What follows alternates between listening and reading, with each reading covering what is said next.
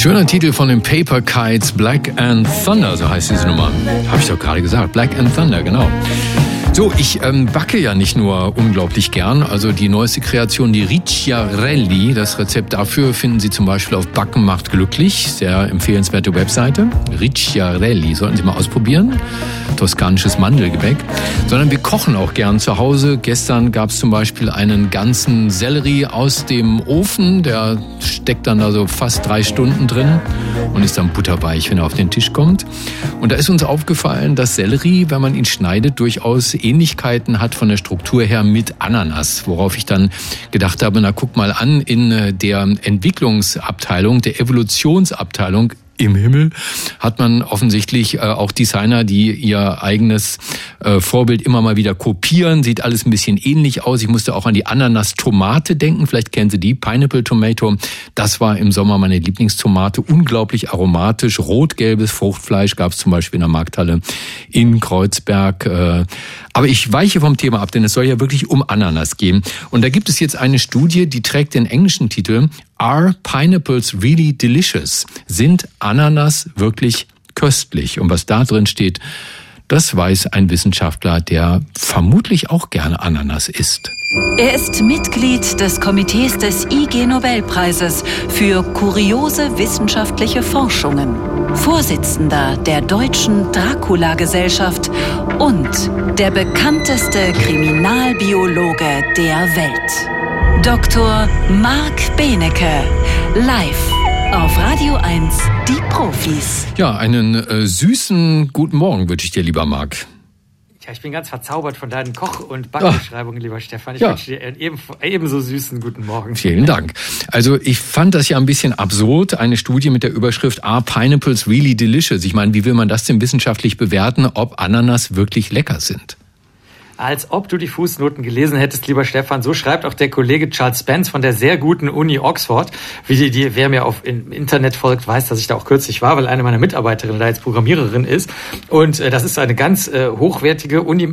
Aber die Engländer, die haben auch Augenzwinkern ein bisschen. Und natürlich eine Kolonialgeschichte. Also sehr viel damit zu tun, dass Waren und Güter äh, meist durch Ausbeutung erworben dann über den Ozean transportiert wurden. Und so mögen sie eben auch Ananas. Und fragt, jetzt fragt der Kollege sich, warum mögen die Leute ihr die eigentlich? Denn die Ananas, das ergänze ich jetzt, das hat der Kollege nicht gesagt, die haben super viele interessante Eigenschaften. Zum Beispiel folgen sie ähm, der Fibonacci-Reihe. Wenn man mal eine Ananas sich anguckt im Supermarkt, die haben 13 Spiralen rechts rum, 8 Spiralen links rum und 21 hochkante Linien. Das ist direkt aus der Fibonacci-Reihe heraus. Also es ist eine geradezu mathematisch magische Frucht. Und sie können ähm, nachts Kohlendioxid aufnehmen was die meisten anderen Pflanzen nicht so gerne machen und speichern das in Form von Äpfelsäure ab. Das, und tagsüber wird das dann verarbeitet. Auch total verrückt. Das ist der Crassulaceen-Säurestoffwechsel. Nein. Also das nur mal doch, das nun mal mathematisch-biologisch zu diesen fantastischen äh, Pflanzen.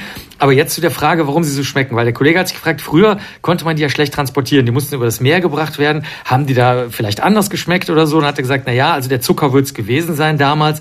Damals gab es ja keinen normalen Zucker. Der war ein Abs oder gab es schon, aber es war ein super Luxusgut. Vielleicht fanden die Leute einfach den Zucker so toll. Stimmt aber nicht. Wenn man in die alten Beschreibungen schaut, als die Ananas dann ein bisschen weiter verbreitet waren, besonders in England, dann waren da die tollsten Beschreibungen. Sie schmecken wie Wein, Rosenwasser und Zucker vermischt. Sie schmecken wie Pfirsiche, wie Erdbeeren und so weiter. Und äh, deswegen hat er sich mal alle Studien rausgesucht, wo drin steht, wonach die verschiedenen Ananassorten heute wirklich schmecken. Und da sind tatsächlich paar interessante Stoffe dabei, die erklären, warum die Ananas irgendwie nach allem schmeckt, abgesehen davon, dass sie durch die enthaltenen Enzyme einem natürlich den ganzen Mund wegbrutzelt. Aber das, davon sehen wir jetzt mal ab. Und zwar zum Beispiel in der Sorte äh, Tainong 6 ist 3-Methyl-Thiopropansäure-Ethylester drin. Mhm. Und das ist ein Stoff, der, das ist ein Stoff, der auch in Kiwi und Erdbeeren vorkommt. Das heißt, wenn du also in der Blindverkostung an so einer Ananas riechen würdest, könntest du zunächst mal Kiwi und Erdbeeren riechen, wenn du die Sorte Tainong 6 hättest. Wenn du hingegen die Sorte Red Spanish hättest, da ist Ethylacetat hauptsächlich drin,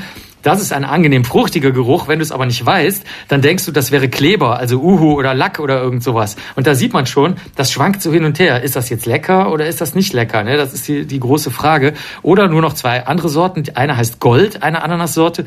Da ist hauptsächlich Methylbutanoat drin, also Buttersäure-Methylester. Und das erinnert jetzt wieder an was anderes, nämlich an Bananen und Erdbeeren. Also je nachdem, welche Sorte du nimmst, kommst du dann, ach so, eine wollte ich noch sagen, genau, es gibt noch eine, das Buttersäurethyl-Ester drin, das ist der Geruch von Äpfeln beispielsweise, der, der wiegt davor und Waldbeeren und äh, Bier und Wein. Und deswegen gilt vielleicht noch die Beschreibung aus dem 19. Jahrhundert, äh, die, die Ananas ist ein Vergnügen, das an Schmerz grenzt, schrieb der Kollege Lamp da. Von der Wildheit und dem Wahnsinn ihres Vergnügens wird man fast überwältigt. Also weil so viele, so viele Noten da drin sind und zu deinen geliebten Tomaten übrigens. Ja. Das ist eine ganz, ganz neue Entdeckung. Es gibt auch noch 2,5-Dimethyl-4-Hydroxy, ja, 3,2-H-Furanon. Nee, das, das habe ich tätowiert. Ja, genau, das gibt's auch in Tomaten. Das ist auch in Tomaten drin und in Ananas. Marc, was hat uns diese Studie jetzt gebracht? Also Leute, die Ananas mögen, werden sie auch weiterhin mögen. Leute, die sie nicht mögen, sagen, pff, also ich habe daraus gelernt, dass tatsächlich vieles, was wir als irgendwas als gegeben wahrnehmen und sagen, ja, das ist jetzt eine Ananas, irgendwie auf dem Frühstücksbuffet oder im Supermarkt, das ist totaler Quatsch. Erstens steckt unsere mathematische äh, Magie natürlich da drin und zweitens super viele Chemikalien, die wir, wenn wir sie verblindet äh, vorgelegt werden würden, wenn sie uns vorgelegt würden, würden wir sie gar nicht richtig zuordnen eventuell. Also sozusagen das Auge ist mit, die Nase ist mit, die Mathematik ist mit. Also so eine Ananas, die ist äh, ein, eine eine Reise in das Reich des Fantastischen und wenn man sie blind macht, dann kann man eben, wie der Kollege damals schon, von der Wildheit und dem Wahnsinn des Vergnügens übermannt Ach, werden. Das ist schön. Und übermannt ist ein gutes Stichwort, denn in meiner Lieblingszeitschrift Men's Health, ne, kennst du die? Men's Health? Ja, die kenne ich. Männermagazin.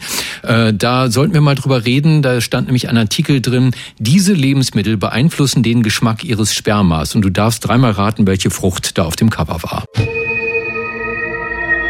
Das war Dr. Marc Benecke live auf Radio 1. Die Profis.